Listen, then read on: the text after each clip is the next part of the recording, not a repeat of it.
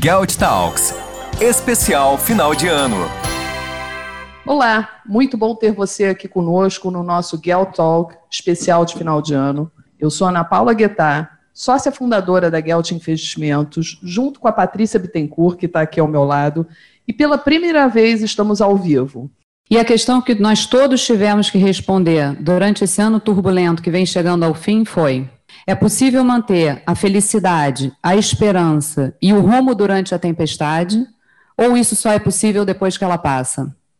A Gelt, como todo mundo, teve que responder essa pergunta. E graças ao apoio e à confiança de clientes e amigos queridos como você, que está nos assistindo, conseguimos nos manter firmes em nosso propósito, protegendo e multiplicando o patrimônio dos nossos mais de 700 clientes em todo o território nacional. Temos a satisfação de anunciar que a Gelt cresceu como nunca antes, no físico e no digital, em plena tempestade. Seguimos acompanhando bem de perto, minuto a minuto, o melhor interesse dos nossos clientes, o seu interesse. Porque essa é a nossa bússola. Esse é o norte que nos guia em qualquer tempestade. E a melhor maneira que encontramos de te dizer obrigada por tudo, foi trazer para fechar o ano um time de grandes especialistas em enfrentamento de adversidades. Pessoas que conhecem o significado de persistir, nunca desistir, ajustar as velas e seguir adiante, por pior que seja a tempestade. Resiliência. E mais, que no meio de tudo também sabem permanecer felizes e curtir o passeio. E hoje, para começar o nosso evento, a gente recebe o CEO e fundador da XP Investimentos, Guilherme Benchimol. Guilherme, super bem-vindo ao Gelt Talks de final de ano. Obrigado, Patrícia. Obrigado, Ana. Eu queria avisar que o nosso chat, Guilherme, está aberto, dá o um aviso para quem quiser mandar perguntas para você, e não só para você, mas também mais tarde para os nossos outros palestrantes, que podem mandar as perguntas e a gente vai estar tá aqui passando para você. E também, se você não conseguir responder a todas, você vai prometer aqui para os nossos clientes e amigos que a gente manda para você por e-mail e você depois responde. Seja muito bem-vindo ao nosso bate-papo, Guilherme. Sem dúvida, super obrigado. E assim, vocês duas são, são uma dupla dinâmica aí, né? Assim, desde quando a gente se conheceu, acho que uns quatro, cinco anos atrás, se não me engano, né? É, vocês se transformaram em grandes líderes aqui na XP. Se eu não me engano, vocês hoje são a Gelt, hoje é a empresa que tem mais qualidade entre todas as, as aquelas que são vinculadas à, à XP. Se eu nem sei se vocês sabiam dessa informação, mas o NPS não, de vocês hoje é, é 98, 99, ou seja, é um, é, é só um, o escritório que, que é mais reconhecido como entrega mais valor aos, aos nossos clientes, né? Então, espero ajudar no bate-papo, espero que ele seja enriquecedor, inspirador e bom, a peteca está com vocês aí agora. Então, vamos relembrar. Hoje é dia 10 de dezembro de 2020. Há exatamente um ano atrás, a gente estava vivendo um momento único, que foi um marco na vida da XP, para o Brasil e para a Gelt, que foi o IPO da XP na Nasdaq, né? Foi o maior IPO de uma empresa brasileira na história da Nasdaq. Enfim, foi um dia assim inesquecível. Eu lembro que logo depois que bateu o sino do IPO, a gente foi para o Times Square, tinha XP naqueles telões, né? A, XP iluminou Nova York. E eu estava ali inebriado, olhando aquilo tudo, e de repente um amigo meu me cutucou e falou: A Gelt, a Gelt ali no telão também. Eu falei: Como assim a Gelt? Guilherme, quando apareceu aquilo, me deu uma emoção, porque a gente tinha muito pouco tempo, tinha um ano que a Gelt era parceira da XP, e eu lembro que naquela hora eu peguei o meu celular e fiquei assim, eu filmo, eu ligo para o time, o que, que eu faço? Eu olhei um monte de gente filmando, eu falei, bom, filmando tem um monte de gente aqui, eu sei que alguém vai me dar esse vídeo depois. Aí eu lembro que eu liguei para o Brasil, eu falei, não, Paula, chama todo mundo, a gente está no Times Square. Eu falei, como assim? Eu falei, olha, não dá para filmar, não consigo, eu estou emocionada. Põe todo mundo na linha, vamos lá, vamos comemorar, enfim. Foi um dia inesquecível para todos nós e a nossa parceria desde lá só cresceu. Agora, até pegando esse gancho que você começou a falar, como um escritório que é referência, até um NPS bastante alto aí dentro da XP, eu queria que você contasse mais sobre essa parceria da Gelt com a XP, que agora está completando, tem um pouquinho mais de dois anos, né? O que, que aconteceu, principalmente pós-IPO nesse último ano, Como é que o XP está vendo a Gelt no mercado? Olha, Patrícia, é, assim, a gente, o brasileiro, ele como um todo, né, ele nunca teve que buscar assessoria de verdade, né? A concentração bancária no Brasil é, é muito grande, né? Colocando isso em números, o Brasil tem mais ou menos 10 trilhões de, de dinheiros investidos, né? Pessoa física e pessoa jurídica. 90% do dinheiro está dentro dos bancos já. O que mundo afora é essa conta invertida, né? É 90% fora dos bancos. Então, o que a gente construiu junto com vocês é um ecossistema de empreendedorismo, né? Onde a gente é a plataforma, vocês fazem a assessoria do cliente e a gente coexiste e cresce em conjunto, né? É, aliás, são poucas as pessoas que, dada a concentração bancária, né, a confiança das pessoas ainda é muito mais no gerente do banco, muito mais no bancão comercial, mas isso tudo muda completamente quando a gente tem um Brasil com juros de 2% ao ano, né, que eu confesso que eu, não, que eu não achei que eu fosse viver e ver isso, né? E olha que eu sou jovem, né? Então, isso obriga as pessoas a realmente a, a conversarem com pessoas especialistas como vocês, é, as pessoas se obrigam a pensar cada vez mais a longo prazo, a diversificar, a entender a importância de risco na carteira, de gestão de risco, na verdade. Então, eu tenho certeza que, que as nossas empresas vão cada vez mais crescer juntas e isso tudo faz o Brasil ser melhor, né? Porque no final a gente está ajudando a, a democratizar investimentos no Brasil. Obviamente que otimizar o seu patrimônio é, é algo que traz qualidade de vida a longo prazo e vocês como empreendedoras e a gente aqui também, né? A gente não tem outra alternativa na vida que não seja fazer cada vez melhor aquilo que a gente se comprometeu a fazer, né? Porque a gente não tem plano B, né? Então isso faz com que as entregas nossas sejam sejam realmente verdadeiras. Então, assim como eu disse no começo, é um é uma grande honra tê-las com a gente. Obrigada, Guilherme. Realmente, você estava falando aí da dupla dinâmica, essa dupla dinâmica está junto aí há 26 anos. Espero que continuemos aí por mais 26, no mínimo, né? No mínimo. Bom, vamos lá. Guilherme, nós que acompanhamos de perto aí o crescimento da XP, com o propósito de transformar o mercado financeiro e a vida das pessoas, como é que foi logo após um dos maiores IPOs da história mundial?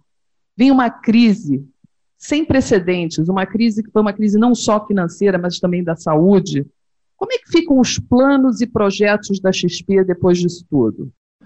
Ana, a, XP nasceu, nasceu no meio de uma crise, né?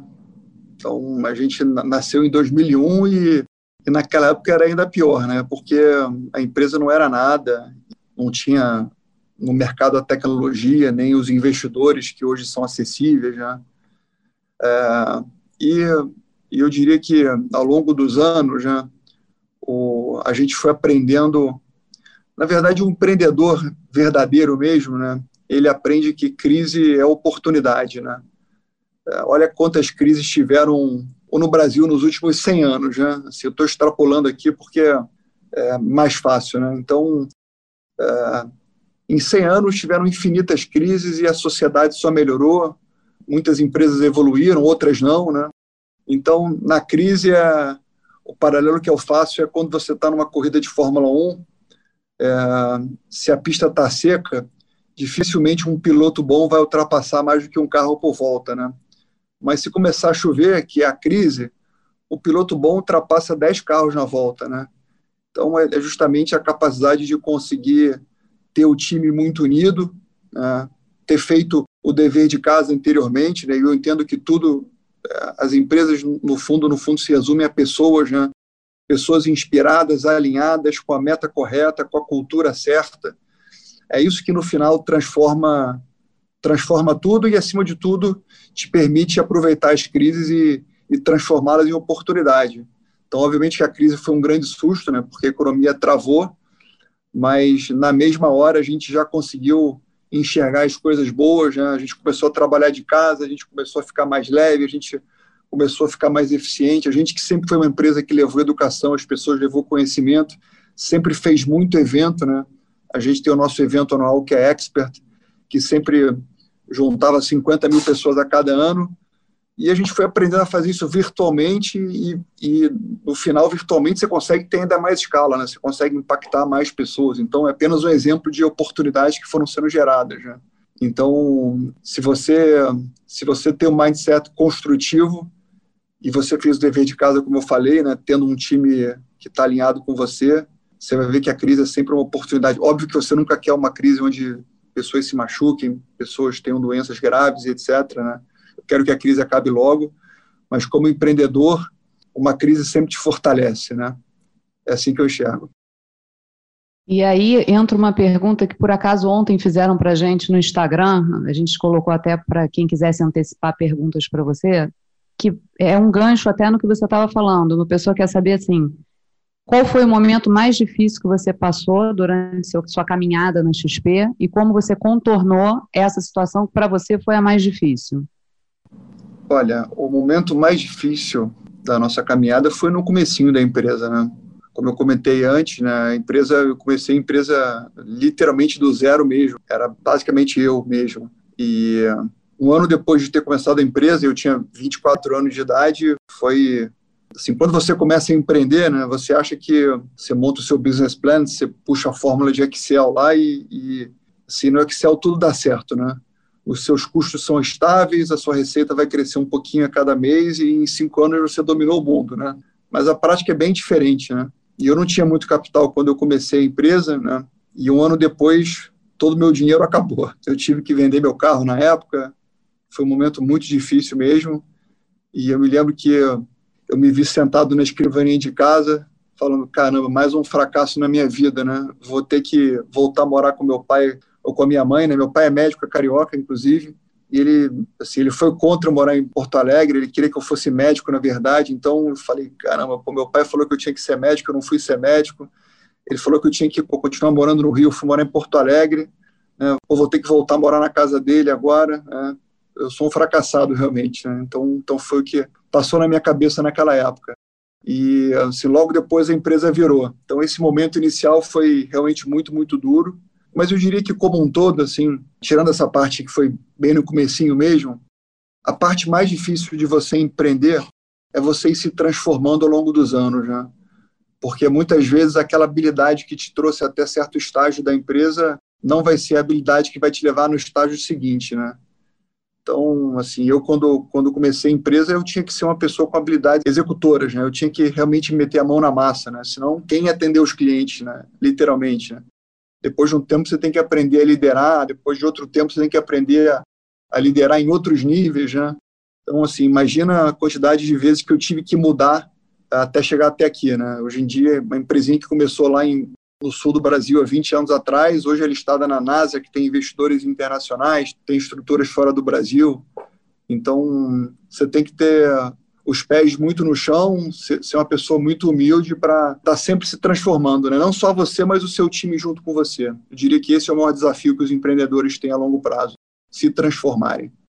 É, e, e falando um pouco de empreendedorismo, né, você estava dizendo aí que empreender na crise gera oportunidade, que a gente ficou muito impressionada, porque realmente foi exatamente o que aconteceu com a Gelt esse ano. A gente dobrou de tamanho dentro da XP, 31 de dezembro até agora, mais do que dobramos. Então, realmente, quer dizer, foi uma crise muito dura, muito difícil, mas acho que os clientes estão começando a ver valor e qualidade num serviço diferenciado, num serviço, num atendimento mais técnico. Então, isso também a crise nos gerou essa oportunidade. E pegando o gancho aí do empreendedorismo, é, queria te perguntar o seguinte: eu sei que empreendedorismo é um tema que você gosta muito e você tem muita legitimidade para falar disso. O que, que você aconselha para quem quer empreender, abrir seu próprio negócio? Como é que você vê o ambiente para empreender no Brasil? Olha, eu diria que empreender no Brasil sempre foi um desafio muito grande, mas ao mesmo tempo, porque a gente sabe que a gente tem as burocracias que que, no, que nos cercam às vezes, né? mas ao mesmo tempo o Brasil é o país que eu acredito que tenha mais oportunidade no mundo entre os maiores, né? É, quando você é empreendedor, você quer você quer estar no lugar onde falta tudo, né? Então, a despeito de ter burocracias, o Brasil falta tudo. Então, eu sempre digo que o Brasil é o sonho dos empreendedores, né? Em que lugar do mundo um, uma pessoa como eu que queria começar a empresa do zero iria conseguir competir contra os maiores bancos do Brasil e chegar até, até aqui, né? E acreditar que só está começando, né? Então, são muitas oportunidades. E, e quando a gente tem um, os juros no patamar atual, o custo de oportunidade das pessoas fica muito menor, né? Então, o Brasil, desde 94, tem os juros médios de 13% ao ano. Agora, com juros de 2%, as pessoas que antigamente estavam acostumadas a serem rentistas, né, deixar o dinheiro aplicado em títulos públicos ou em CDBs de grandes bancos, agora começam a se perguntar se não deveriam montar um negócio, né? Então, esse cujo oportunidade menor estimula naturalmente o, o empreendedorismo. E a dica que eu dou é: você tem que se envolver em algo que você seja completamente apaixonado. Você tem que sonhar grande, sim, mas você tem que começar pequeno né? Às vezes as pessoas olham lá o case da Amazon e falam, pô, eu vou começar grande que nem eles, e isso é o começo do fim, né? Sonha grande sim, mas começa pequenininho, começa numa salinha mínima, se for o caso, começa de casa mesmo, vai aprendendo a fazer o zigue-zague no começo, porque você vai ter que mudar de opinião algumas vezes até acertar a direção certa. Aí, quando você começar a acertar a direção certa, você vai aumentando a sua estrutura, você vai tomando um pouquinho mais de risco, e nunca se esquecer que empreender, de certa forma, é simples, né? É só você fazer cada vez mais receita, cada vez menos despesa entregar cada vez mais qualidade para o seu cliente, né? Se você conseguir administrar basicamente essas três variáveis a longo prazo, você vai ter cada vez mais combustível e quanto mais combustível você vai tendo, mais você vai incrementando o seu negócio e, e, as, e as coisas vão naturalmente dando certo. E uma curiosidade dos nossos clientes: o banco está de pé. Fala desse sonho aí do banco e quais são as perspectivas da XP em relação ao Banco XP. Ah, o banco está super de pé e é sempre bom explicar porque às vezes as pessoas não entendem, aliás, entendem errado, né? Porque quando a gente fala que a gente vai vai ter um banco na estrutura, né? As pessoas falam, ah, mas vocês sempre lutaram contra os grandes bancos, né? Agora vocês vão ser que nem eles, né? E não, não é essa a intenção. É, hoje são 2,7 milhões de clientes que investem junto com a gente, e por nós sermos uma empresa de investimento e nós não temos um banco na estrutura, quando um cliente quer usar algum serviço bancário, seja uma transferência de terceiro, seja ter um cartão de crédito ou simplesmente uma conta corrente, a gente não pode oferecer esse serviço. Então, os nossos 2,7 milhões de clientes necessariamente acabam tendo que ter uma conta num banco, né? Então, é, a nossa meta é continuar sendo uma empresa especializada em investimentos, mas cada vez mais fidelizando o nosso cliente com outros serviços que possam deixar a experiência dele cada vez melhor, né? Então, assim, o nosso banco, ele já começou, na verdade, a gente já se comprometeu a, a oferecer o menor juros do Brasil, e a gente faz isso porque o nosso banco ele é focado em atender pessoas que investem, então a gente sempre tem a, a garantia do cliente. Uh, a gente já lançou o nosso cartão de crédito. Não sei se vocês já têm o nosso cartão de crédito. Já. Já tem, então. Já, então, funciona super bem. Ótimo. então, a gente vai ter um cartão de crédito que, que começa a ser, a ser lançado cada vez mais a partir de agora. É um cartão que tem investback. Ou seja, quanto mais você gastar, mais você vai, vai ter de retorno na sua conta em dinheiro. Né? O banco é um banco sem tarifa. E, no fundo, o que a gente quer de verdade é, é oferecer para o cliente uma experiência vertical e olha que dado curioso, né? Se, se todos os clientes que investem com a gente investissem apenas com a gente, e só seria possível isso se a gente oferecesse os serviços bancários completos, né? A gente conseguiria dobrar a empresa sem trazer nenhum cliente novo, né? Então essa é a oportunidade que a gente está enxergando e assim o banco ele ele vai estar tá completo a gente estima que até junho do ano que vem, né? Começa o cartão de crédito, depois entra transferência, depois conta corrente, e aí é um, a gente aos pouquinhos vai linkando os pontos, mas a, a estrutura está extraordinária aqui dentro, a gente está extremamente animado e, e eu espero que vocês fiquem encantados também. A gente quer fazer a mesma transformação que a gente fez em investimentos também no banco. As pessoas não sabem quanto elas pagam de tarifa, e quando elas têm aquele cartão que parece muito bom, que recebe milhagem, mas quando você vai usar a milhagem, a milhagem tem um câmbio estratosférico e aquilo nunca, conta nunca fecha. Enfim, vão vir novidades boas aí. Guilherme, tem uma pergunta aqui para você, que você estava falando aí do índice de encantamento, né? Então vamos falar um pouquinho sobre isso. É, eu sei que importa muito para a XP e, como você disse, a Gelt Investimentos, eu sei que é um destaque na XP com relação a isso, que é o NPS, que nada mais é do que a métrica de encantamento que o cliente tem na experiência com a XP. Na Gelt, o nosso indicador está quase 99%, e com essa nota, nós estamos entre os cinco maiores NPS da XP, entre os mais de 500 escritórios. Na Gelt, a gente respira diariamente e busca a melhor experiência para os nossos clientes. Conta para gente a importância que tem aí para você e para a XP o NPS. É, assim, acho que toda empresa fala que é focada no cliente, né? É, mas são pouquíssimas empresas que conseguem medir de verdade, né? Então, a maneira que a gente é, encontrou de ser super racional e saber se a gente vem cada vez mais entregando valor aos clientes é através dessa métrica internacionalmente utilizada, que é o NPS, que é um indicador super simples que mostra o, quanto os clientes valorizam o nosso serviço. Então, assim, hoje a média da XP é de 70, é uma média muito alta. Assim, a, a Apple tem um índice de 68, então na proporção em serviços financeiros a gente consegue encantar um pouquinho mais os clientes do que a própria Apple encanta quando vende os seus produtos. É, e vocês têm uma métrica assim altíssima, né? Assim, 98, 99 é, é um número é, mágico. Eu diria que eu, todos os clientes são extremamente satisfeitos e o que a gente busca é cada vez mais aumentar a nossa média para que cada vez mais a gente consiga ter um crescimento sustentável, né? Cada vez mais garantir que a empresa fica focada realmente no cliente, né? Que novamente é uma palavra fácil de ser dita, mas outra coisa é você medir, expor informação. A gente expõe o nosso dado mensalmente, que é dita é a KPMG. Então, a minha, a minha meta mais importante na empresa, ou seja, a meta mais importante da XP, é a meta de NPS. Então, esse ano, a nossa meta é atingir 74 no final de 2021. Talvez a gente não consiga atingir, a gente chegue muito próximo, mas ano que vem a meta ficar ainda mais alta e com isso a gente vai garantindo que o nosso discurso ele vai sendo compatível com a prática, né? A gente vai realmente mostrando através de indicadores que a gente vem melhorando o serviço para os clientes. Estou olhando aqui para o tempo, faltam uns cinco minutinhos para a gente terminar a live, e, eu queria comentar que eu li o livro Na Raça, que é o livro que conta, né, fala a sua trajetória profissional, fala da XP desde o começo até hoje, até hoje não, mas até um passado recente.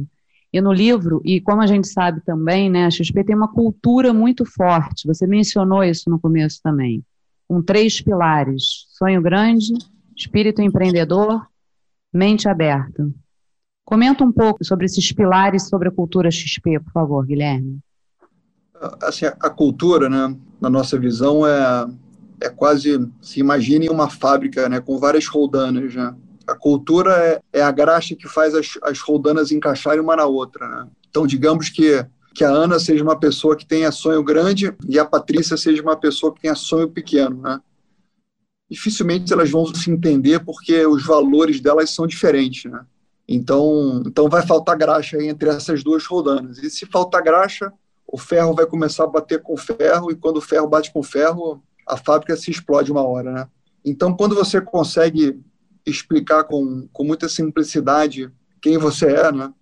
E no final os valores de uma empresa acabam sendo os valores dos fundadores, né? Então esses valores são os meus valores, né? A melhor maneira de eu explicar quem é o Guilherme é falar, ó, sonho grande, mente aberta, espírito empreendedor. Que eu mais aprendi na vida é acreditar que não existem coisas impossíveis, né? Afinal de contas eu estou aqui com vocês. Ser mente aberta, que é uma pessoa que convive com pequenas falhas e pequenos erros e entende que a inovação só acontece a partir desse processo, né? que você ser arrogante é o começo do fim, e por fim, espírito empreendedor, né? que é uma pessoa que é focada na solução, não no problema. E quando eu consigo me explicar, eu consigo atrair outras pessoas que também compartilham desses valores. Né? E não é que eu queira trabalhar com pessoas iguais a mim, né? eu quero é, trabalhar com pessoas muito diferentes de mim, mas que compartilhem dos mesmos valores, né? porque não adianta eu sonhar grande, a pessoa sonhar pequeno, eu semente aberta, a pessoa semente fechada, eu ser espírito empreendedor e a pessoa não ser isso, né? Então isso faz com que tenha liga, né? tenha liga e as discussões vão acontecer sim. Às vezes elas vão ser duras, infelizmente é assim que acontece na prática, né? Mas aquilo que nos une é, é, é muito parecido. E aí toda a meritocracia da empresa, né, que é um tema que eu comentei anteriormente, que é clichê, né? Acho que toda empresa fala que é focada no cliente e toda empresa fala que é meritocrática, né? E meritocracia, na visão nossa, é garantir que pessoas que cresçam na companhia, que virem sócias, que virem cada vez mais sócias, são aquelas que atingem as suas metas impossíveis, né? são metas quantitativas, mas atinjam elas cada vez mais tendo aderência aos nossos valores. Né? Quando a gente encontra pessoas que fazem isso, essas pessoas são aquelas que devem ser exaltadas, que devem ficar cada vez mais relevantes na empresa, porque são aquelas que vão fazer a gente ir cada vez mais longe. Né? Então, essa importância de cultura na empresa e, e é assim que a gente faz a meritocracia aqui dentro. Eu posso só complementar? Uma vez assisti uma live sua que você falava que contratava pessoas extraordinárias para a empresa. Quem ouve assim, né, falou: caramba, como assim extraordinário? Uma pessoa com QI muito alto e que você sempre falou que a área, assim, se tiver que escolher uma área, qual é a mais importante da XP? A área de pessoas. É contratar certo, saber botar no lugar certo.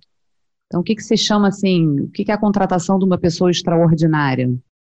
É, aqui na empresa a gente, a gente não está muito preocupado se a pessoa tem um currículo bom, veio da faculdade A, B ou C. Óbvio que quando a pessoa tem boas notas e etc, é sinal de que ela é dedicada, né? Mas tem muitas pessoas que são muito mais dedicadas que não tiveram essa oportunidade. E basicamente o que a gente enxerga nas entrevistas nossas, e a prática nos prova isso também, é que o que faz a diferença é buscar cada vez mais pessoas obstinadas e pessoas aderentes aos nossos valores. Né? Quando a gente encontra pessoas obstinadas nível 10, né, numa escala de 0 a 10, e ela é aderente aos nossos valores, tem uma grande chance dela ser um sucesso na empresa. E o que, que são pessoas obstinadas? Né? A gente mede isso através de alguns testes que a gente construiu aqui dentro. São pessoas muito determinadas, né? são pessoas que não desistem, são pessoas que, por mais que elas errem, elas caiam, elas vão levantar, vão sacudir a poeira, vão aprender com os erros do passado e vão continuar indo em frente. Isso são as pessoas que conseguem manter essa energia a longo prazo, que conseguem chegar lá. Então, as pessoas extraordinárias são as pessoas obstinadas. E o que a gente busca é isso: gente obstinada que queira se juntar com a gente, assim como, como vocês duas, né? Vocês são extremamente obstinadas, né? Senão vocês não, estariam aqui. É. Então, assim, podem reparar que todas as histórias extraordinárias têm alguns malucos, no bom sentido, obstinados por trás. Bota maluco nisso, né? é. Guilherme, durante o caminho da XP para o sucesso, as aquisições fizeram parte desse trajeto para poder alavancar o crescimento. Mas integrar um time que está chegando a casa não é uma tarefa nada fácil, principalmente na XP, que, como você disse agora, só contrata pessoas obstinadas. Queria que você falasse quais são os pontos principais que você avalia no processo de aquisição e como integrar a cultura da empresa que você adquire para virar uma empresa única. Assim, tem dois tipos de aquisições, né? Tem aquisição que você não quer integrar, você comprou um ativo e você vai simplesmente acoplar isso na sua estrutura e eventualmente você quer trazer a base de cliente, você quer trazer uma tecnologia específica e quem vai conduzir é o seu time, né? Então, assim, nesse aspecto, você não tem integração de cultura, né? Tem uma avaliação mais técnica. E tem uma outra aquisição, né? Que é quando você realmente quer acoplar a empresa, você quer acoplar as pessoas, você quer convencer aquele outro empreendedor que vocês somados vão ser mais fortes do que separados, né? Aí a coisa mais importante é você entender o propósito desses dois empreendedores é o mesmo, se ele é genuíno e, acima de tudo, se os valores comportamentais também são os mesmos, né? Porque se o propósito não for o mesmo e se a cultura não for parecida, pode ter certeza que vai dar confusão. É, então, muitas vezes é melhor você deixar um negócio que parece bom passar, porque essas variáveis não se encaixaram, do que você forçar uma barra e, e se arrepender. Então, a gente já a gente teve a oportunidade já de fazer muitos M&As ao longo da história. A maioria absoluta deu muito certo e alguns poucos acabaram dando errado e foram foram justamente esses, né? Aqueles M&As feitos na teoria, né? Na teoria tudo funciona, né? Mas a prática e o, e o dia a dia é, é propósito, cultura, alinhamento, dedicação, né, comprometimento a longo prazo. É isso que faz com que as empresas possam se encaixar e juntas serem melhores do que separadas. Infelizmente, o nosso tempo está chegando no fim. Eu acho que esse bate-papo podia ficar aqui até de madrugada fácil, que, que não falta é assunto. Eu acho, mas eu acho que para terminar, tem uma frase que você fala sempre e que me surpreendeu até lá no, no IPO, que você falou assim, gente, isso aqui é só o começo. Eu falei, meu Deus, está começando agora, que já abriu o capital, o maior IPO da história. Como assim? E realmente, algumas pessoas ali duvidavam, até achavam que você ia fazer uma passagem de bastão, ia se aposentar, e nada disso, assim a dedicação até aumentou, parece que isso até foi um, como se assim, se te estimulou, né, a continuar. Então, já que lá no IPO você falou, aqui é só o começo, e essa frase continua, isso é só o começo, gente. E o futuro? Quais são os planos para o futuro, metas? Ah, eu acho que todo empreendedor mesmo, né? Eu, eu sei que eu já usei essa expressão antes aqui com vocês, mas todo empreendedor de verdade ele acha que só está começando mesmo e, e, e, a gente só está começando, eu não tenho dúvida disso. Né? Nosso market share hoje no Brasil é de só 6%, a concentração bancária é enorme, né? a gente já falou sobre isso também. É, eu sou jovem, o time é jovem, e quando você ama o que você faz, não é um sacrifício, é um prazer. É um prazer estar aqui com vocês, é um prazer estar com o time, é um prazer estar está cada vez mais impactando as pessoas positivamente. Então, é, quer me matar, ou quer matar o nosso time é, é, falar que a gente não pode sonhar grande mais, que a gente não pode continuar fazendo aquilo que a gente sempre ama, né? Que aí, de novo, não vira trabalho, né? É um projeto de vida mesmo, onde a família se encaixa, os filhos se encaixam e, e fica uma delícia, né? Mas o projeto de futuro, ele é simples, né? é fazer cada vez mais do mesmo, muito melhor, é, continuar avançando, né, continuar cada vez mais mostrando às pessoas de que elas podem investir melhor através de nós, né, das nossas empresas, cada vez mais fazendo as coisas corretas, inspirando outros brasileiros a acreditarem no país, mostrando que se a gente conseguiu chegar até aqui, é possível que várias outras pessoas construam suas próprias XPs, é, as suas GELTs, né? E eu acredito muito que a gente vai transformar o Brasil através do empreendedorismo, né? Cada vez mais pessoas que acreditam no Brasil, que fazem a coisa dar certo, que não buscam atalhos, é, que geram emprego, né? A gente gera emprego, a gente a gente traz inovação, a gente traz competição e como eu falei antes, né, com, com juros baixos, né, cada vez mais as pessoas vão estar estimuladas a, a fazerem isso. Então, uh, a gente, nesses últimos 20 anos, surpreendeu muito e meu compromisso aqui é continuar surpreendendo cada vez mais nos próximos anos e, e podem ter certeza que eu estou muito longe de me aposentar. É, assim como eu sei que, que vocês aí também, né? Então, com certeza. Com certeza. Aliás, aqui a palavra aposentar não existe, não. Vou vir trabalhar é de bengala. É um divertimento tão grande, é um prazer tão grande que que assim, o tempo não passa. Então, é, pode ter certeza que vou estar aqui velhinho, todo mundo vai ter que estar me aguentando, os meus clientes também. Não, e a gente fala, né? A empresa ela é feita para perpetuar no tempo. E na hora que a gente também tiver que estar tá passando para o time de baixo, para que a empresa continue, é isso aí, vamos dar continuidade.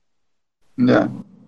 Guilherme, nós gostaríamos de agradecer muito a sua presença. E hoje, realmente, eu sei que é um marco, um ano pós-IPO, e é uma honra ter você conosco aqui nessa data, ter tido a possibilidade de fazer essa live com a Gelt. Eu sei que deve ter tido muita gente querendo aí comemorar com você, mas olha, muito obrigada pela tua presença e eu tenho certeza que os nossos clientes e amigos gostaram muito desse bate-papo. E a gente vai continuar com a Glenda Kozlovski e com o Lars Grael na sequência. Guilherme, você está convidado também, não sei como é que está a tua agenda, mas se você quiser ficar também para bate-papo com eles, fica super à vontade. E mais uma vez, muito obrigada e parabéns por tudo que você construiu até hoje. Gente, obrigado novamente, foi um prazer. Infelizmente, eu não vou conseguir ficar com vocês. Eu vou ter um comitê agora às sete, sete e meia. Então, adoraria Depois, se for gravado o papo, você puder me mandar. Sou fã dos dois. Com certeza. A gente tá manda para você sim. Mais uma vez, obrigada, Guilherme. Inclusive, tá bom, Guilherme, você, eles estão escutando você dizer que você é fã deles. Elas vão Não, entrar em seguida, mas já está o registro aí dessa sua fala. Não, são dois esportistas extraordinários. Então, quero um dia fazer uma live com eles sobre esporte. Né? A gente não vai falar de empreendedorismo, de investimento, nada disso. Só sobre aventura e esporte. Me convida que eu quero participar também. Você sabe que a tá Patrícia, não sei se as pessoas não sabem, ela também ela é bicampeã mundial de vôlei, master, tudo bem, mas eu tenho uma campeã olímpica no meu time da Gelt, a minha sócia. Ela não gosta que eu diga isso, mas é verdade. Ela é bicampeã olímpica, master de voleibol feminino.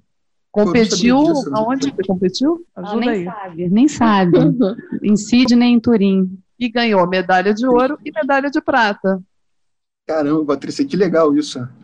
Pois é, muito legal, mas vamos deixar para o Lars, porque eu estou aqui é. até para apresentar ele com o currículo dele, que não cabe nem na ficha, só alguns prêmios aqui. Olha ele aí. Lars, bem-vindo. Aproveita só para dar um oi para o Guilherme antes dele sair, que ele tem um comitê agora. Guilherme, eu topo o seu convite de fazer uma live sobre esporte e eu passei né, essa hora aqui ó, anotando cada coisa que você falou, muita coisa dos seus valores nós compartilhamos no esporte. Ser competitivo, obstinado, parabéns. Você é um exemplo de, de, de empreendedor e foi um aprendizado de vida, né? Assistir essa live, você, a Patrícia, a Ana Paula, muito bom. E a Glenda entrou agora também. Oi, gente. Oi, Guilherme. Eu também estava aqui, ó, só escutando, aprendendo, porque empreender para a gente é um desafio para o atleta. O atleta, para aprender, né, tem que fazer um esforço aí e ficar escutando vocês que são craques no empreendedorismo. Agora, sem dúvida alguma, escutar você nos inspira bastante e é aquilo que você falou, assim, eu acho que em alguns momentos eu vou tocar nesse assunto aqui com o Lars, que tem umas coisas muito bacanas que você falou, que tem muito a ver com o esporte, né? Que é essa questão da paixão, essa questão de começa pequenininho, né? O atleta começa pequenininho e ele vai se desenvolvendo, ele vai crescendo, ele vai ganhando, né, espaço e, e, ele é muito apaixonado naquilo que ele faz. Então tem uns paralelos muito legais que você falou e que tem tudo a ver com o esporte, que tem a ver com a vida da gente também. Olha, é um prazer, eu sou sua fã, tá? Guilherme, fica, eu sei que você tem horário aí do comitê, vai ficar, ficar aí o convite para a gente fazer aí uma live sobre esporte com esses dois atletas espetaculares. E você, eu sei Sim. também que é um atleta aí, um amador, mas eu sei que é, e acho que vai dar aí uma boa conversa. Não, e por fim aqui, meninas, eu, meu sonho era ser atleta, tá? Então, na minha adolescência, eu queria. Assim, meu sonho era ser tenista, então eu treinei tênis até os meus 15 anos de idade mas aí, assim, não posso nem falar que infelizmente, né? Porque assim, eu dei certo até hoje na carreira empresarial, né? E assim, eu comecei mal no colégio, aí meu pai foi tirando as minhas aulas de tênis e, e acabou que eu, que eu abandonei o esporte. Então, então, eu sou aquele amador que sempre sonhou em ser atleta de verdade e, e vocês dois aí são, são extraordinários atletas e, e pessoas muito inspiradoras também. Aproveitem o bate-papo. Por outro lado, Obrigada. competitivo ele é de sobra, né? É. Guilherme, um obrigada mais uma vez aí pela sua participação. Tchau, Patrícia. Beijo, Ana. Abraço. Tchau. tchau. Bom, vou apresentar a Glenda, mas que eu acho que não, assim, o nome dela já não precisa apresentações, né, Glenda? Glenda Kozlovski é uma repórter esportiva, narradora, apresentadora, ex-bodyboarder, campeã brasileira, nacional e mundial, algumas vezes. Leandro, eu queria que você contasse cinco vezes, se eu não me engano, mundial, quatro nacional. É, atualmente ela apresenta o Show do Esporte aos domingos na Band. Seja muito bem-vinda, Glenda. Vou apresentar o Las, que é outro também que dispensa apresentações, mas vamos lá, do que coube aqui na ficha, né?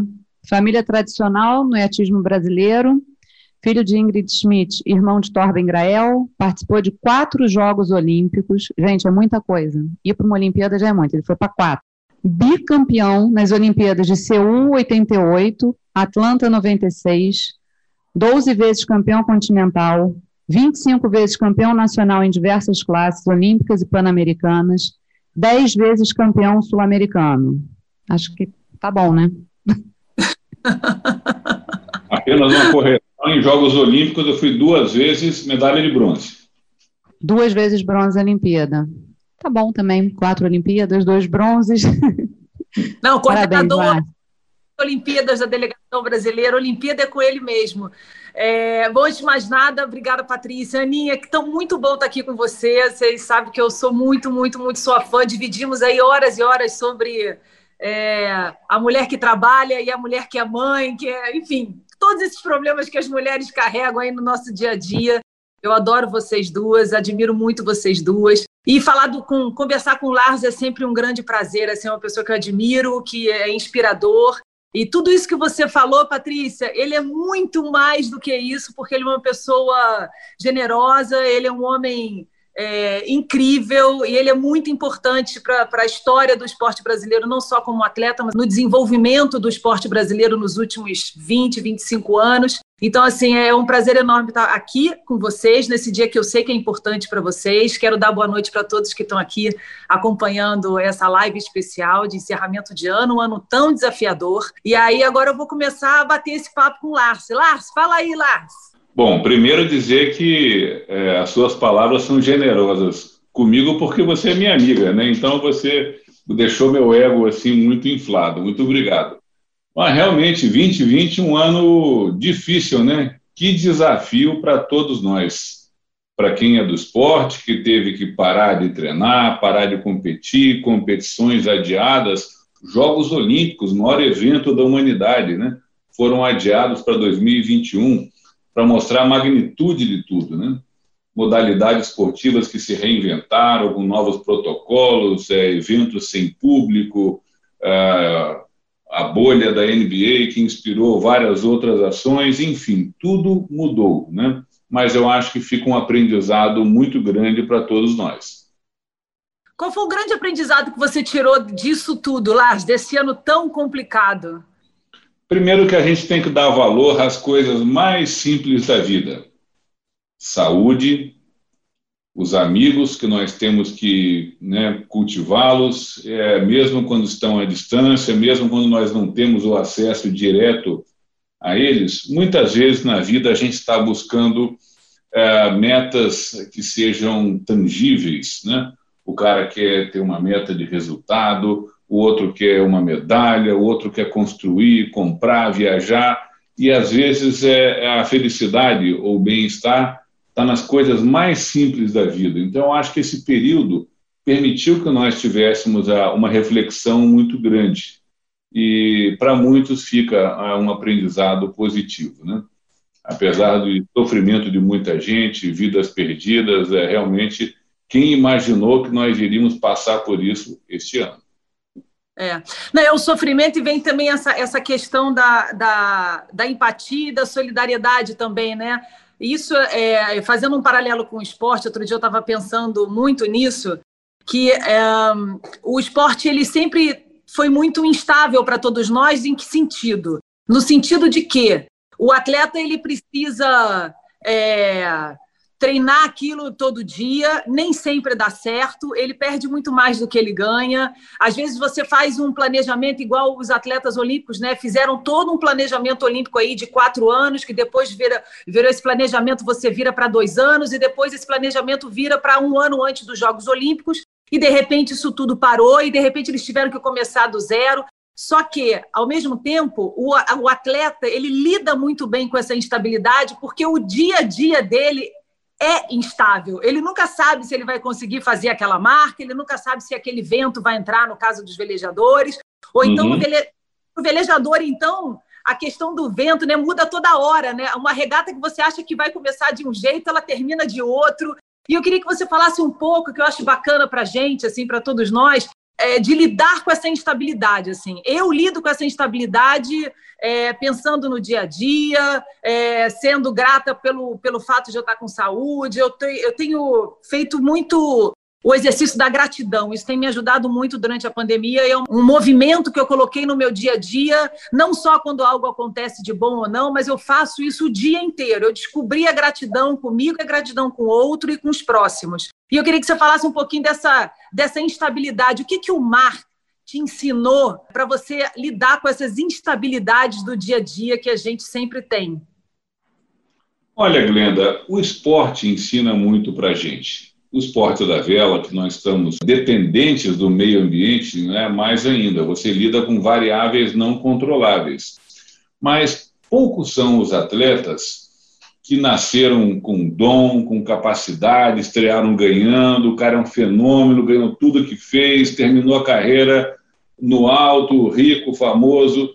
É, isso é uma imagem muitas vezes errada que nós temos daqueles atletas que nós admiramos tanto. Né? Nós somos humanos, erramos, temos fragilidade, é, temos às vezes dificuldade em lidar com as derrotas. Então, nem sempre o atleta é aquele cidadão que está distante da nossa realidade, habita o topo do Monte Olimpo, lá na Grécia, é negativo.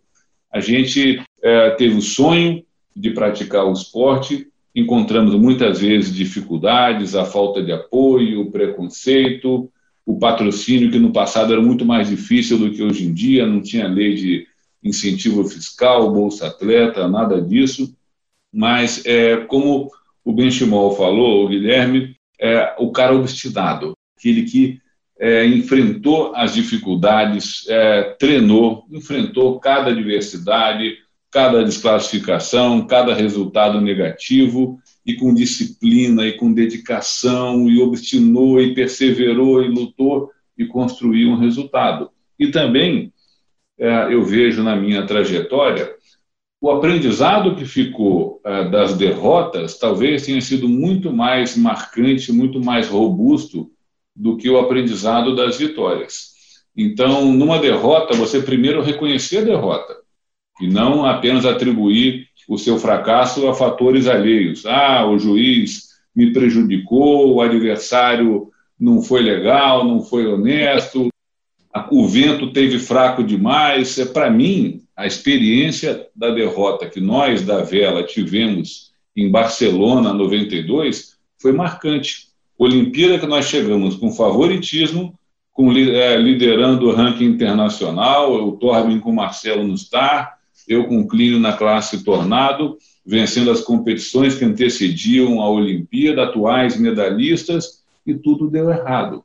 Deu errado porque o vento foi muito fraco, aí a gente volta a falar das variáveis não controláveis, quem investiu em material uh, com potência e tripulações leves se deu bem, era um risco, então, uh, eu poderia atribuir o nosso fracasso ao fato de eu estar com uma crise uh, de, de hérnia de disco, usando colarinho cervical, a postura predatória de alguns adversários. Não adianta. A gente teve que parar para pensar aonde que na nossa estratégia de competição nós fizemos escolhas erradas, e fizemos.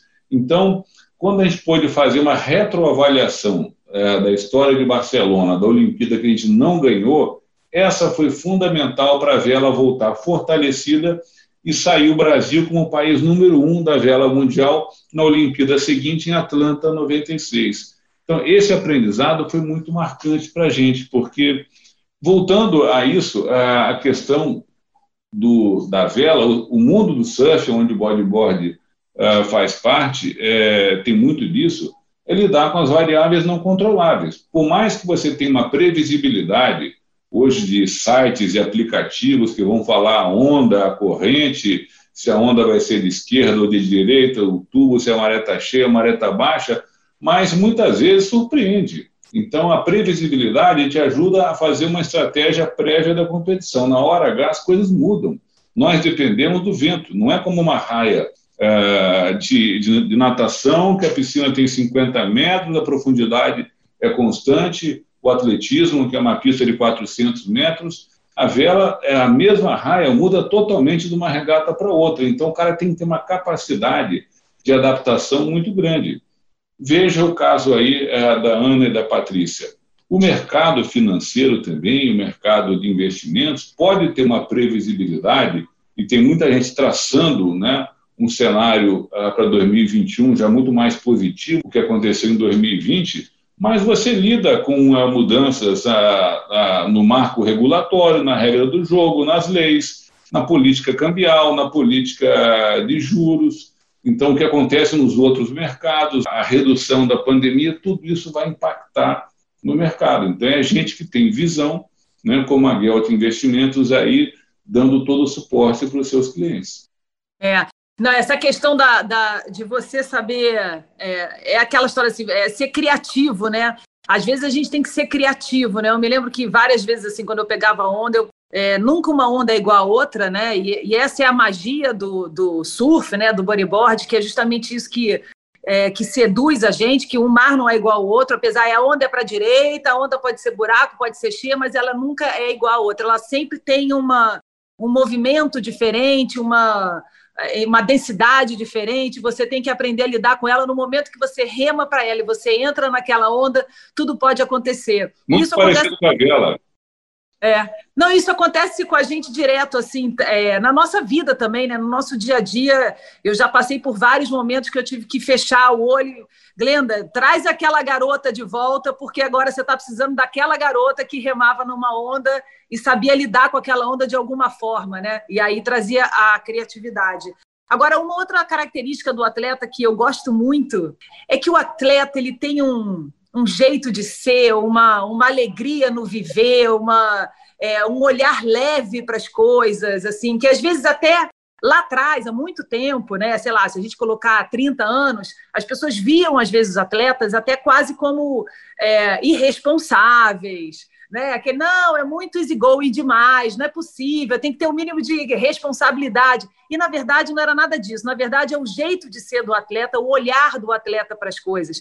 O atleta tem um olhar mais leve, Lars, assim, eu, eu, eu já acompanhei muito atleta, o atleta que ele consegue se destacar, que é medalhista no seu caso, enfim, que se torna um campeão do mundo, ele tem um olhar mais leve, às vezes, para a vida, assim, para as coisas que acontecem ao seu redor. E, e esse ano, eu, eu, durante a pandemia, né, eu sou muito agitada, muito agitada. Eu não consigo fazer aula de yoga porque eu sou agitada. Consigo meditar, mas yoga para mim é demais. A Ana também, a Ana Paula também é agitada, a gente sabe muito bem. E aí eu falei assim, cara, o que, que eu vou fazer na pandemia, né? Porque eu, de fato eu fiquei quatro meses em casa. É, e foi um grande desafio, e eu puxei essa menina de novo, botei aquela questão de, de me programar, né, manter aquela história da rotina, e eu comecei a estudar sobre muito sobre neurociência e sobre a psicologia da felicidade, que é uma coisa que eu gosto muito, que se fala muito agora, a psicologia da felicidade, mas ela já existe há mais de 10 anos, é, já vem estudando a psicologia da felicidade há mais de 10 anos, até por causa da, é, da neurociência, né, que vem trazendo muitas informações para a gente. Uma coisa que eu aprendi no meu curso é que 50% do ser feliz, do estado de felicidade, é, vem da família, está lá no seu DNA, é hereditário. Esse 50%, até 50% pode ser hereditário. Bom, o que acaba explicando por que, que alguns né, podem ser mais felizes ou menos felizes, né, ou se sentir felizes né, em determinadas situações. Só que os outros 50%, a boa notícia é que você pode desenvolver, é que você pode fazer exercícios, né, que vai desenvolver esse estado de estar feliz. Eu queria que você falasse para mim um pouquinho sobre esse seu estado de ser feliz. Você é uma pessoa que traz muito isso com você, Lars. Até nos momentos mais difíceis da sua vida, você tinha a questão da dificuldade, dos desafios, mas você tinha esse ar de serenidade e o estado de felicidade. E eu queria que você falasse um pouquinho sobre isso. Olha, Glenda, depois eu vejo que você está bem evoluída né, nesse tema. Eu tenho absoluta convicção de que a felicidade é um estado de espírito. Muitas vezes a pessoa pode estar numa condição de vida que a gente pode julgar ruim, difícil, passando por privações, dificuldades, nem por isso a pessoa perde a leveza, a energia boa de exalar é, energia bom, espírito elevado para as outras pessoas, e você para para pensar, às vezes a pessoa com tão pouco consegue ser feliz. Muitos outros acham que a felicidade está atrelada a metas tangíveis, né? Eu vou ter que performar de tal forma, vou ter que ter, ganhar tanto, eu vou ter que aumentar tanto os meus clientes. Isso é importante, é importante de você ter metas tangíveis quando você tem a obstinação de produzir uma coisa que você tem vocação e quer fazer isso.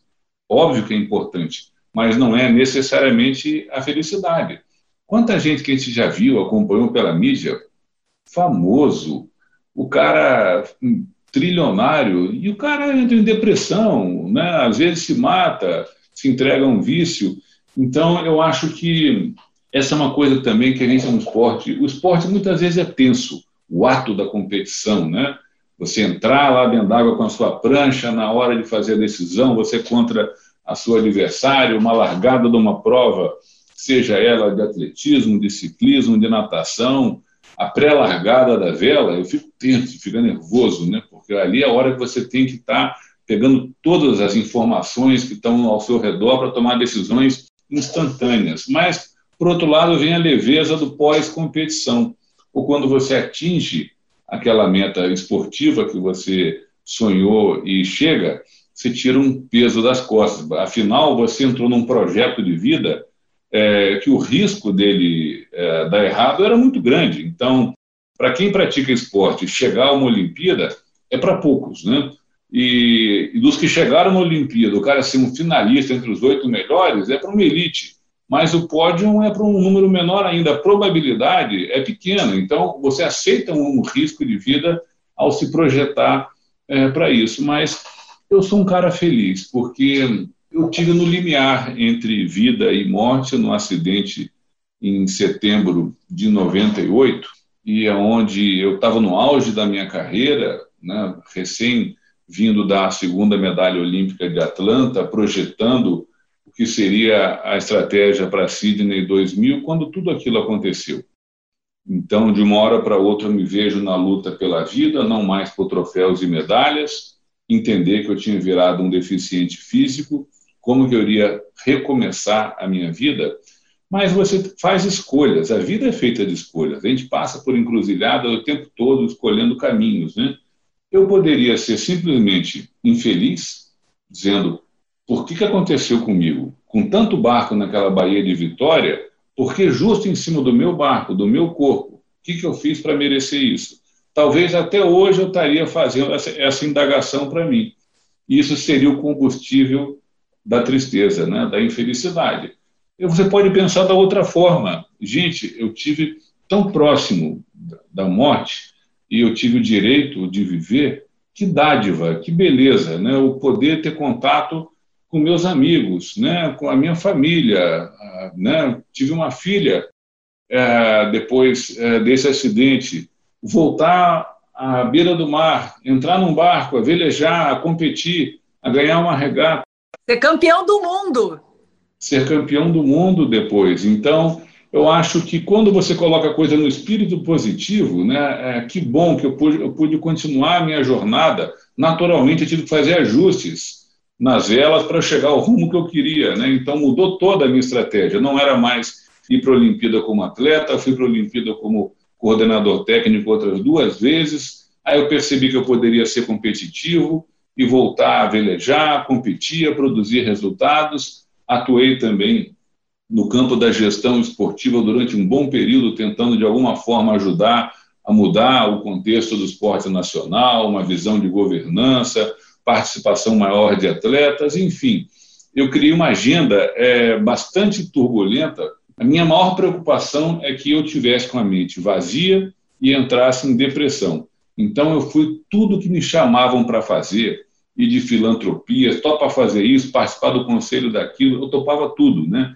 Estar tá super ocupado, sempre pensando em produzir algo para tentar fazer o bem para os outros. Então, é. eu acho que a felicidade vem muito daí. Você sabe que eu estou te escutando, né? Eu estou lembrando, lembrei aqui do Marcelo, lateral da seleção. Quer dizer, não, tá, não joga, não é mais o lateral da seleção, mas foi, né? Na última Copa era ele, está lá no Real Madrid há muitos anos. E o Marcelo é, uma da, é, uma, é um dos atletas mais felizes que eu conheço. Eu nunca vi o Marcelo triste, nunca vi o Marcelo.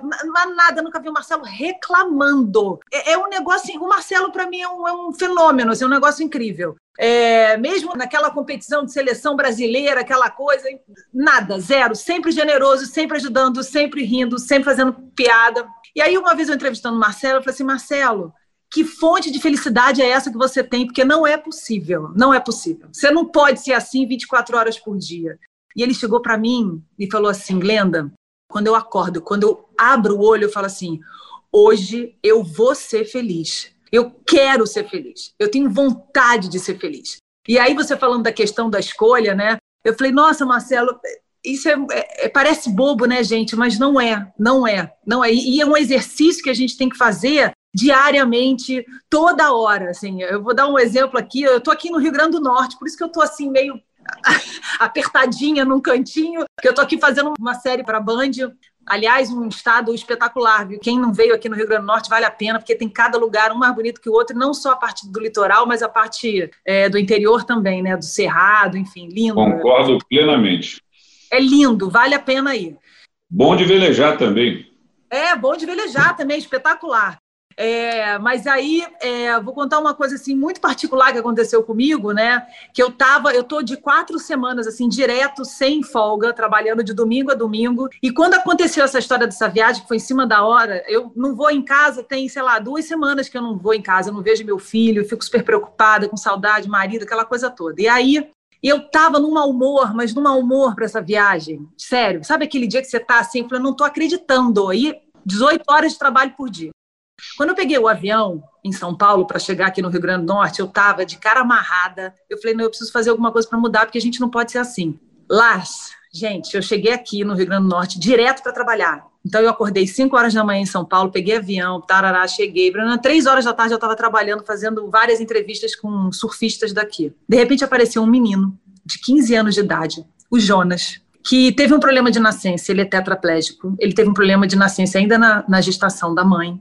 O garoto era de uma luz, mas de uma alegria, mas de uma felicidade, porque ele trocou o basquete que ele gostava pelo surf. Então ele pega a onda. Então ele pega a onda é, de ladinho, assim, sentado, e ele quer ir para a Olimpíada. Ele falou: Eu vou para a Paralimpíada, eu vou ser o surfista da Paralimpíada. Menino, 15 anos. Aí ele chegou para mim e ficou me olhando e tal, e eu conversando com ele. Eu falei assim: Poxa, mas você nada te atrapalha, né? Você não tem nenhuma limitação. Ele olhou para mim e falou assim: Aí olhou para né, as pernas dele, que ele tem um probleminha nas pernas, olhou isso aqui, isso aqui, isso aqui não me segura em lugar nenhum. Eu sou uma pessoa mais feliz do mundo. Eu tenho uma família linda, eu faço o que eu quero, eu estudo, eu tenho os meus amigos, que mais que eu posso querer da minha vida? Aí eu olhei para esse menino, Lars, meu olho encheu d'água, porque eu estava tão chateada com aquilo ali, eu falei assim, nossa, a gente, né, é esse exercício mesmo da gente mudar o nosso olhar para as coisas, apesar da dificuldade, do cansaço, tudo mudou, a viagem fluiu, tudo deu certo, eu me diverti, encontrei a Virna, que está aqui também do vôlei, porque ela é daqui, né, ela é do Rio Grande do Norte, e a viagem foi linda. Ela é Potiguar. É, é,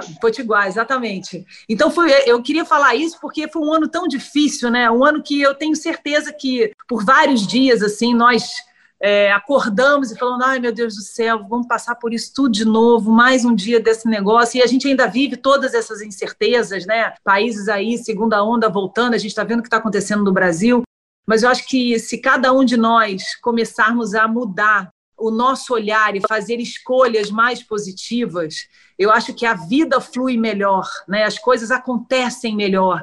Até porque o outro sente a sua energia e essa energia vai melhorando, né? Vai ficando mais leve, assim. Por isso que eu queria muito dividir isso com, com você. Que para mim foi importante. Muito importante essa, essa lição que eu tive de um menino de 15 anos de idade. É, mais uma vez a gente fala sobre a tese de que a felicidade é um estado de espírito. É, no período que eu atuei na gestão esportiva, é, eu conheci pessoas fantásticas, mas um me chamou a atenção. Ele faleceu já há algum tempo, eh, chamava-se professor Aldo Mícolis. Foi um dos fundadores do movimento paralímpico no Brasil.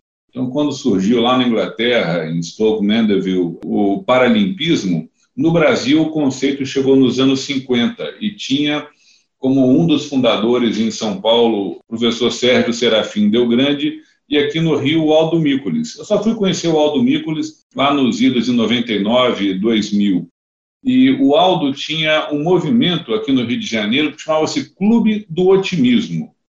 É, Clube do Otimismo, o que, que é isso? Aí eu fui conhecer, ele fazia bem as pessoas portadoras de, de deficiências, né, trazendo para o esporte, gerando oportunidade. Ele era realmente ah, um para-raio de energia positiva e sempre abrindo portas, usando a credibilidade dele para beneficiar pessoas. Gente, que energia boa aquele homem tinha. Então foi tão bom conviver com ele, o período que eu pude conviver, são pessoas que exalam é, uma energia boa e estão lá para fazer o bem ao próximo. Então, fica é, o exemplo dessas pessoas que passam a impactar muito a nossa vida, levando para um lado feliz.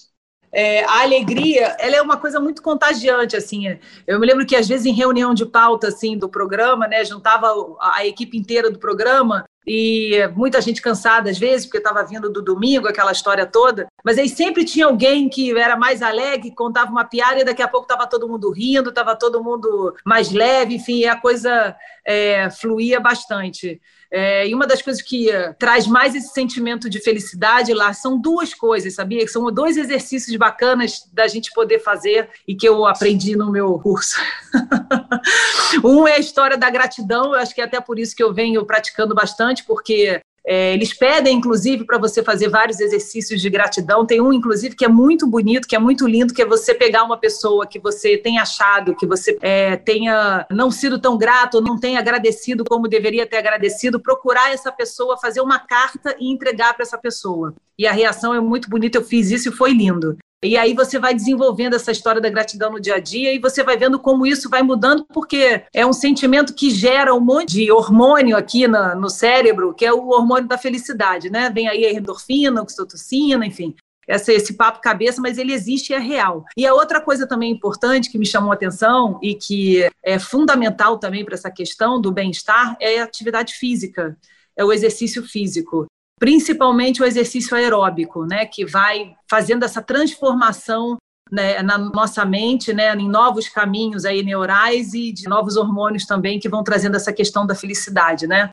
É, bom, eu estou falando isso tudo também porque outra coisa que eu acho bacana do atleta é aquela coisa de saber tirar o melhor do pior, né? E outra coisa também é o recomeçar, né? Amanhã é, é um dia diferente e a gente começa tudo de novo com outro olhar. E aí eu faço um paralelo, e eu peço até para quem está com a gente fazer esse paralelo também, é o paralelo da prova do salto com vara. O salto com vara é uma prova que ela é, para quem está olhando, é aquela né, que tem a, a vara longa, que eles saem correndo com a vara assim, né, e, e, e salta, o, o, pula o sarrafo, né, bem alto, 5 metros, às vezes até 5 ponto alguma coisa. 6 metros, eu acho que é o recorde mundial, inclusive. E aí, numa prova de salto com vara, o atleta tem três chances, né, para saltar o sarrafo. E o sarrafo, conforme vão sobrando os atletas, né, a cada três rodadas de todos os atletas, o sarrafo vai aumentando e assim ele vai eliminando quem não consegue saltar o sarrafo.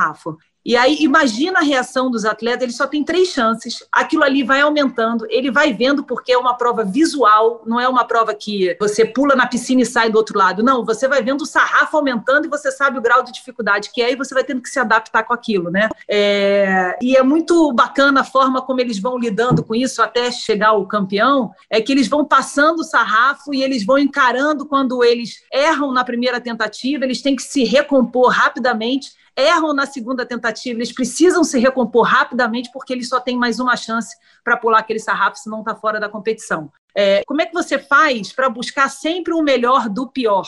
Quando você está no pior, como é que se tira o melhor do pior? Olha, Glenda, você falou de várias coisas agora, assim, bem interessantes. Né? Primeiro, gratidão. Né? Acho que gratidão é uma coisa que é importante a gente praticar a gratidão. Aqueles que nos fizeram bem, até aqueles que nos apontaram que o nosso caminho poderia estar errado e mais tarde você vai ser grato. Eu sou grato é. até aos, aos, concorrentes que eu tive. Eu tive, poxa, o prazer, o luxo de competir no início da minha trajetória para buscar a Olimpíada, o Alex Welter e o Lars Bjorkström, que eram campeões olímpicos da, da Olimpíada de Moscou anterior, eles eram um sarrafo muito difícil para eu saltar. Então, que bom que eles estiveram lá para algum dia eu poder chegar à altura deles. Né? Então, você falou do salto com vara. Poxa, quem assistiu o Rio 2016, o Thiago Braz, né? Que jogo de nervo é aquilo, porque não é só a aptidão física ou a técnica de quem salta mais alto. O que você falou é uma estratégia que depende muito do que o concorrente está realizando naquele momento. Então, você adapta a, a tua estratégia na tática da competição. Então, vendo o Thiago Braz ah, naquela conquista do ouro, as competições anteriores da Fabiana Murer, é, o Sergei Bubika no passado, né? É muito legal, mas como eu disse antes, é quando você está por baixo, se você não tem nada, você não tem nada a perder. Então, muitas vezes na vela, quando a gente está numa regata, que você definiu uma tática de prova e essa tática deu errada por algum motivo, uma mudança de vento, um erro no ajuste das velas, um adversário é, que te leva para um canto ruim da raia e você fica lá sem vento. Então, você tenta se reinventar ali. É hora de você buscar oportunidades, porque a natureza, ela também, ao mesmo tempo que ela lida com variáveis não controláveis, na, né, numa competição de vela, essas variáveis vão surgindo e você vai, vai começando a elocubrar possibilidades. Se eu pegar uma rondada de vento aqui e conectar naquela outra lá, antes da mudança da maré e pega uma água a favor, você vai começando a montar né, uma engenharia de como você pode sair daquela situação. E muitas vezes dá certo, e quando dá certo, dá um prazer danado, né? Você sair lá de trás né, e poder virar o jogo e chegar lá na frente. Então, tem que ter um espírito positivo, mas tem que ter muita observação. O que não pode é jogar a toalha, é entregar o jogo. Aquele cara que viu que se prejudicou na competição e desanimou, levei azar, o cara me levou para o lado errado e tal, baixar é, o espírito dele, aí o que está mal tende a, ser, a piorar, vem a bola de neve, né? Então, sempre tem que estar tá lutando assim até o último momento, até cruzar a linha de chegada, e cada detalhe pode fazer a diferença lá no final do campeonato. E é o que você falou, né? Tudo é uma questão de escolha. Quem escolhe é você. Você pode escolher ficar mais nervoso, menos nervoso. Você pode escolher olhar, né? Qual é a ótica que você vai botar em cima daquela situação? A escolha é sua, isso é que é fantástico. Sabe que hoje eu fui fazer um rapel, eu e a Virna fomos fazer um rapel. Não era muito alto, não, sei lá, devia ter, acho que era 15 metros, 17 metros. Não é alto, isso não é, é alto. Não, não é alto, não. Não, não é alto. Aí eu fui fazer. Você sabe que eu travei porque era muito vertical, a pedra era muito vertical. Então você tem que fazer essa curva aqui, né? Você tem que chegar, os pés têm que chegar aqui para você continuar descendo no rapel. E né, na hora dessa curva, quando eu fui fazendo a curva, eu olhei para baixo e aí eu falei assim: eu não vou fazer, eu travei. As pernas começaram a tremer, eu comecei a tremer, eu comecei a ficar com muito medo. Falei assim: Virna, eu não vou fazer. E eu estava acoplada na Virna. Ela me segurava e eu segurava ela, a gente tinha que descer juntas. Ela falou: Menina, olhe para o céu e vambora, deixa de frescura. E na hora eu travei, me toquei e falei: Glenda, que isso, cara? Tá maluca? Vamos mudar esse olhar aí. Olha para o céu e vai descendo. Você tá segura, tá tudo certo. E aí eu pensei nisso hoje, porque é exatamente isso que você falou. É o olhar que a gente dá para a situação. Ou a gente piora aquilo, ou a gente melhora aquilo de alguma forma, né? Assim, um dos motivos da gente ter pensado em fazer esse evento, a gente não queria fazer um evento só, quer dizer, obviamente falando de empreendedorismo. A gente passou por um ano muito difícil, né? Foi um ano assim que foi um aprendizado para todas as pessoas e no mundo todo, né? Então a gente queria também, além de falar obviamente do nosso trabalho, de mercado, de empreendedorismo, fazer um evento que olhasse para frente. E aí vocês tocaram um ponto que realmente foi uma das coisas que a gente imaginou quando fez o evento, que é a felicidade. O que, que é? A gente passou por uma tempestade, a gente passou por momentos tão terríveis, pessoas que perderam entes queridos e a gente amigos, etc. Então, assim, essa tempestade é importante a gente passar por ela, mas sempre manter o que você falou, Glenda, e o Lars também, a felicidade, a felicidade interna e a gratidão de todos os dias de passei por isso. Muito obrigada e vamos em frente. Então, essa felicidade do caminho é que é algo assim que eu acho que é o grande diferencial é para a nossa vida, para construir uma empresa, para a nossa família, para quem convive com a gente, né? É isso aí. Até fazendo, óbvio que não é comparação, mas passando até uma vivência pessoal que não tem a ver com o trabalho, confinamento, meses de confinamento, muitas pessoas deprimiram, ficaram muito para baixo. E eu lembro perfeitamente de um dia que eu acordei me falando, gente, isso aqui é depressão, eu acho que eu estou deprimida. Só que naquele momento eu falei, para que aqui tá no corpo errado, sai.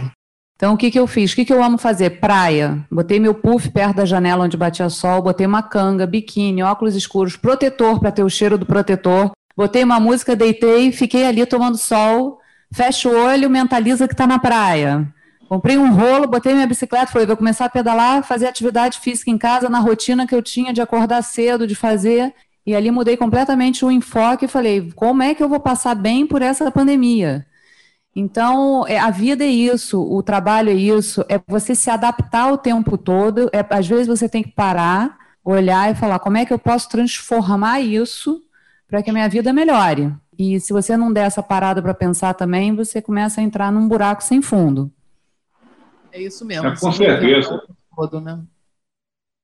Tudo Agora, vocês vida são é dois exemplos, assim, de, por tudo que vocês estão falando aí, exemplos mesmo de, não superação de esporte, não, superação de vida. E quando a gente fala superação de vida, é o nosso dia a dia mesmo, porque o dia a dia é difícil, é duro. Então é todo dia mesmo a gente acordar e falar, como seu amigo falou, hoje eu vou ser feliz. É isso. Esse é o meu propósito.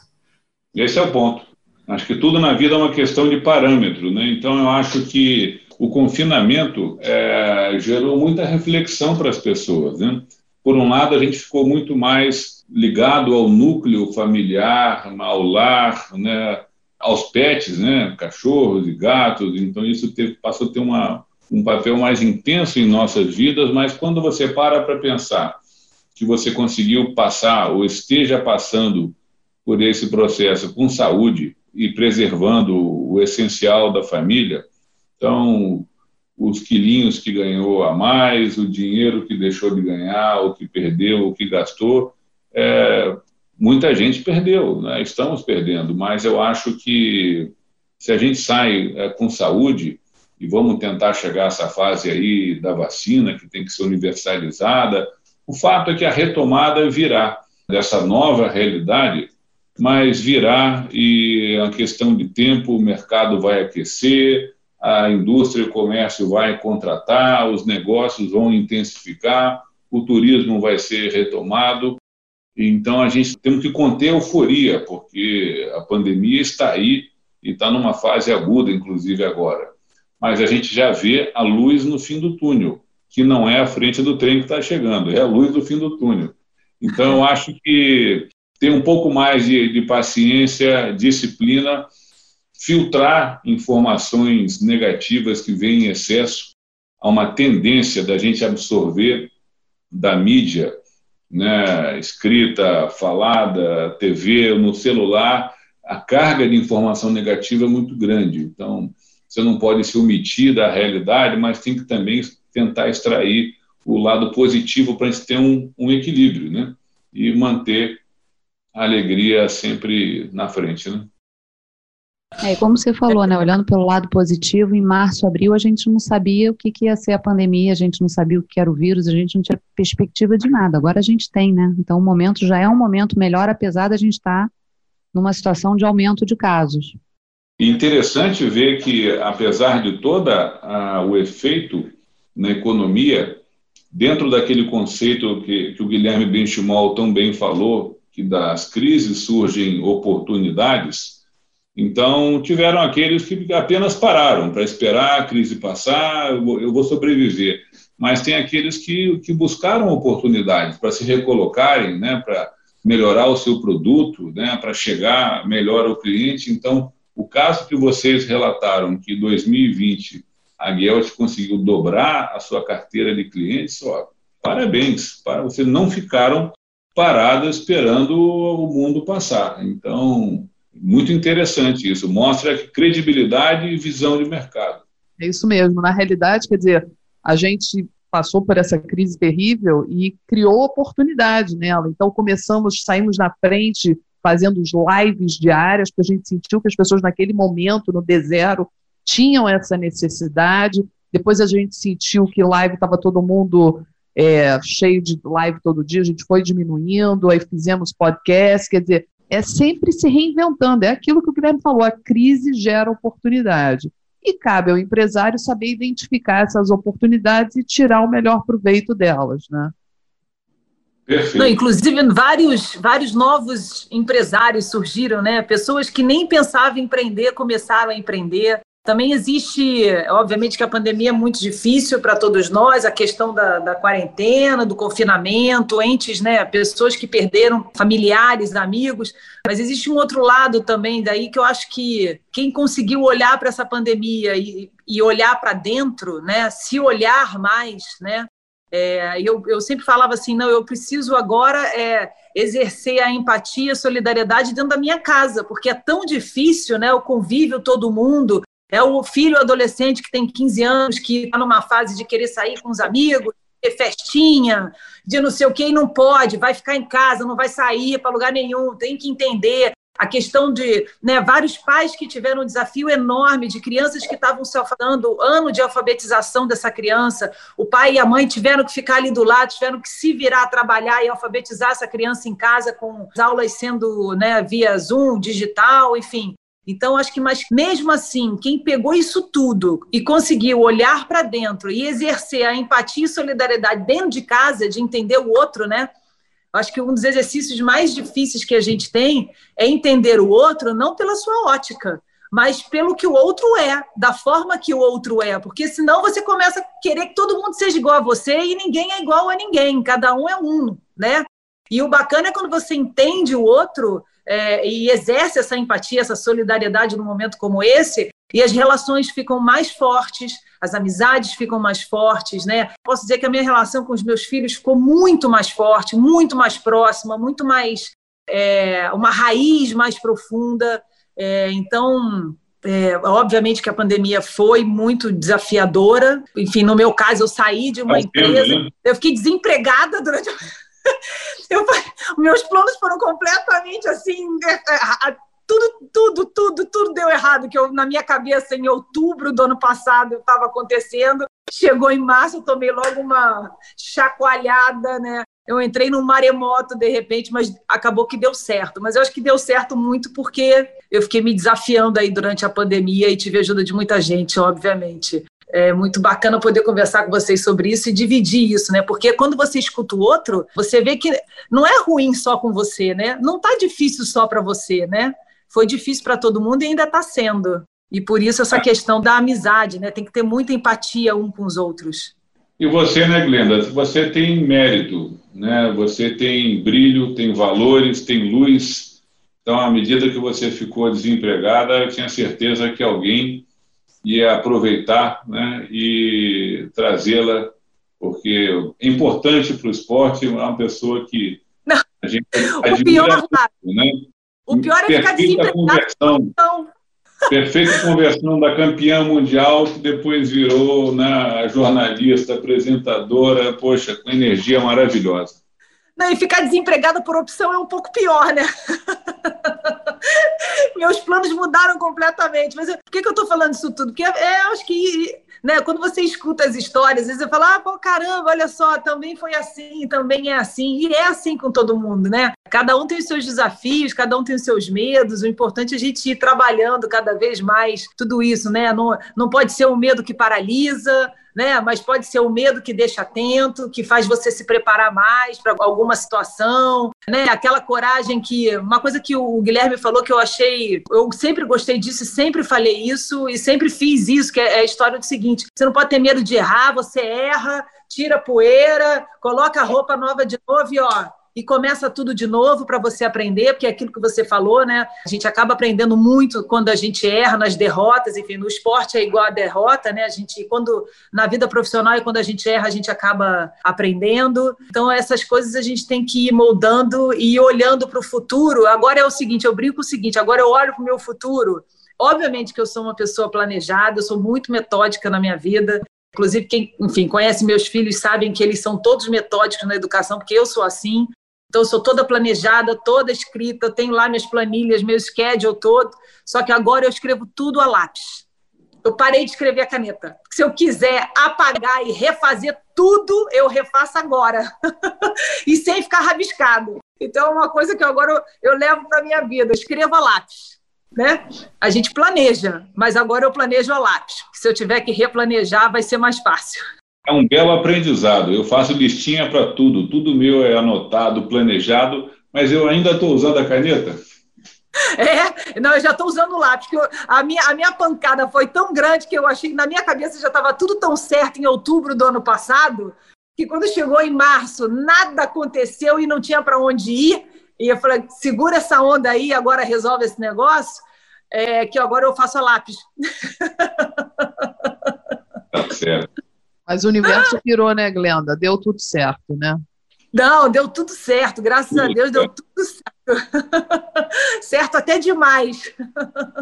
Gente, olha, a gente está chegando ao fim, a gente já tem uma hora e meia de live. Eu, assim, a gente quer agradecer muito aí a presença do Lars. Glenda, amiga querida, muito obrigada aí por você sempre participar da Gelt, dos eventos da Gelt. O Lars agora também já, já marcamos, eu vou cobrar do Guilherme essa live aí para a gente falar sobre esporte. Eu acho Vamos. que vai dar uma conversa muito boa. E aí também a nossa Patrícia também a gente pode não é, é uma esportista é, não profissional. Master, que é muito mais difícil, porque é doloroso, a gente já está mais velho, então é duro, não é fácil. É. Patrícia, é vôlei de quadra? Quadra. Legal. Não, você vê, ela dizia, ah, meu sonho era ser uma atleta. Eu olhei para a cara dela, agora quando ela falou para o Guilherme, eu falei, você foi o quê? Uma pessoa que vai para uma Olimpíada e ganha medalha de ouro, master, pouco importa. É é campeã olímpica ou não é, Glenda? É campeã olímpica. Aguenta isso aí, Patrícia. Carrega esse peso. Nossa, aí. gente, ganhei o dia. Ganhei a semana, ganhei o ano. Tá Vindo dos campeões de verdade. Gente, olha, muito obrigada, Lars, por participar. Obrigado a vocês. Do, do nosso evento de encerramento. Glenda, muito obrigada mais uma vez. Esse bate-papo foi ótimo. Por nós, a gente iria entrar aí noite adentro, mas já deu, estamos com uma hora e 35 já de live, né? Mas vamos continuar em outra live, depois a gente marca outra. Beleza. Vocês Sobre querem deixar um último recado? Olha, é agradecer a Guel de Investimentos, a você, Ana, Patrícia, pelo convite. Me sinto lisonjeado de poder estar no meio de craques como vocês, né? E a Glenda, com toda a sua leveza, né? sempre gentil, cordial, carinhosa, uma amiga já de longa data. E que experiência ouvir hoje o Guilherme, né? Fera, muito bom.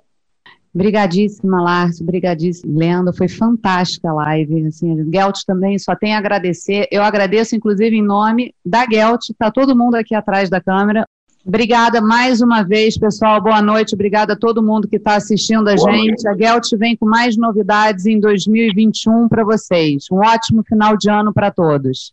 Obrigada, boa noite.